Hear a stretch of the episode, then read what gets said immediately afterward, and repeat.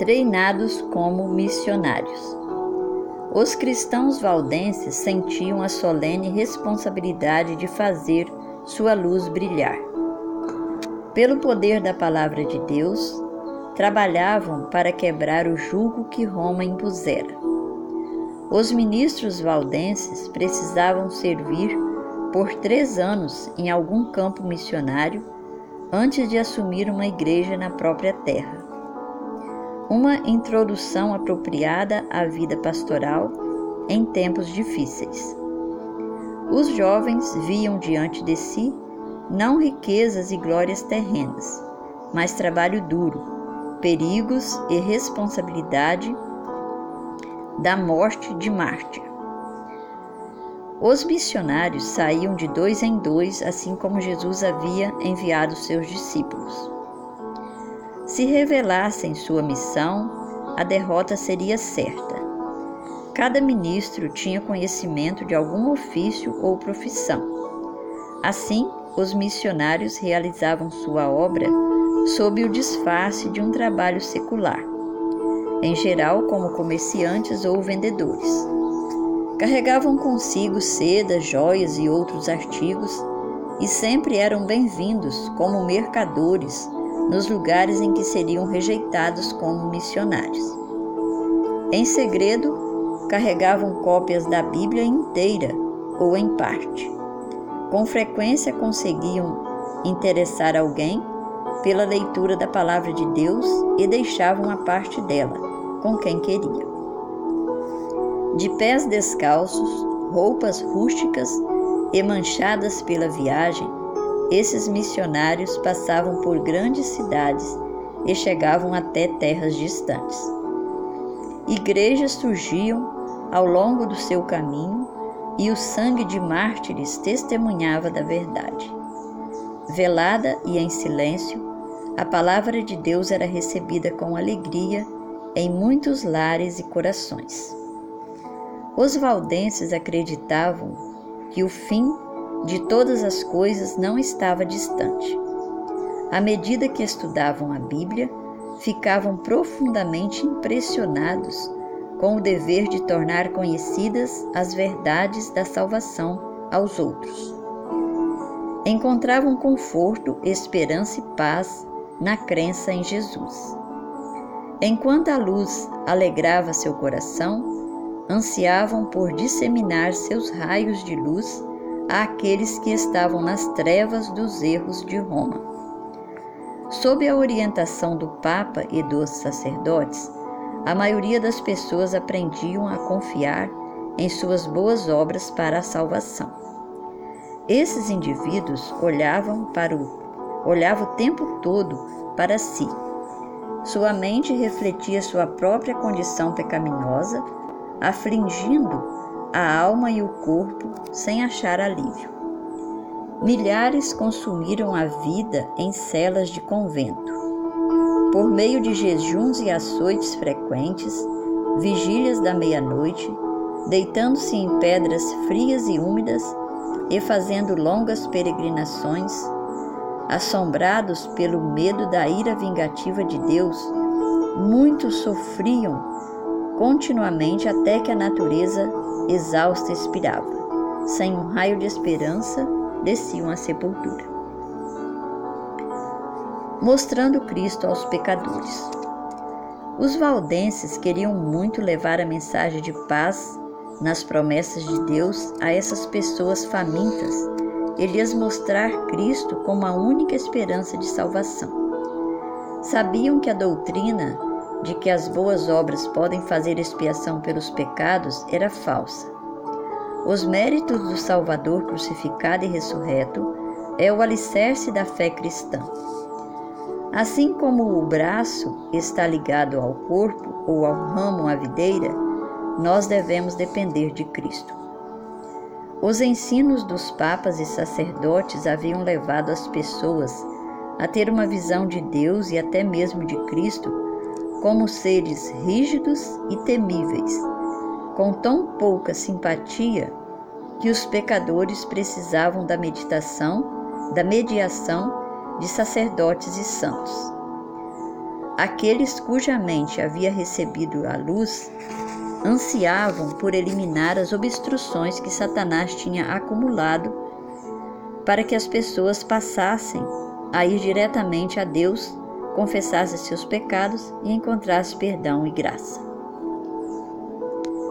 Invadindo o reino de Satanás. Os missionários valdenses copiavam cuidadosamente porções das escrituras sagradas escritas com toda cautela. A luz da verdade invadia muitas mentes obscurecidas, até o sol da justiça brilhar com raios de cura no coração.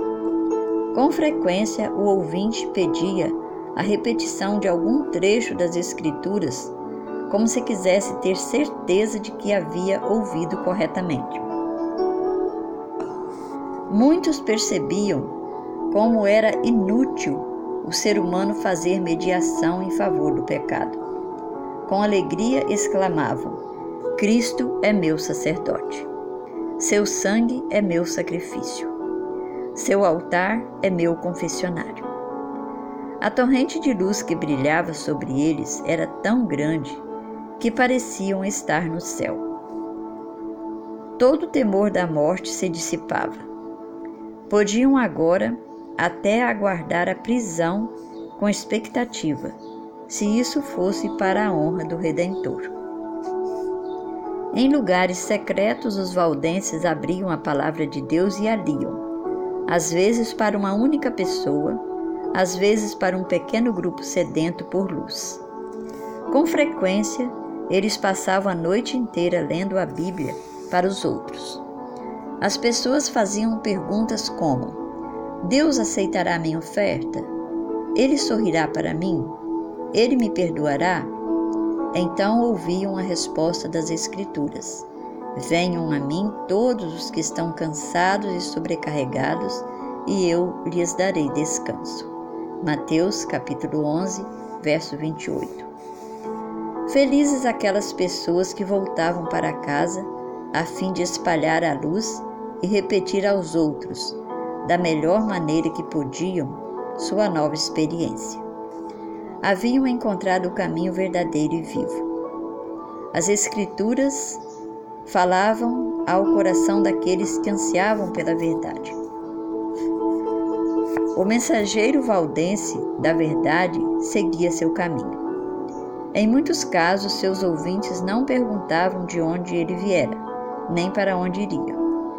Ficavam tão fascinados que nem tinham a ideia de questioná-lo. Agora indagavam uns aos outros: seria ele um anjo do céu?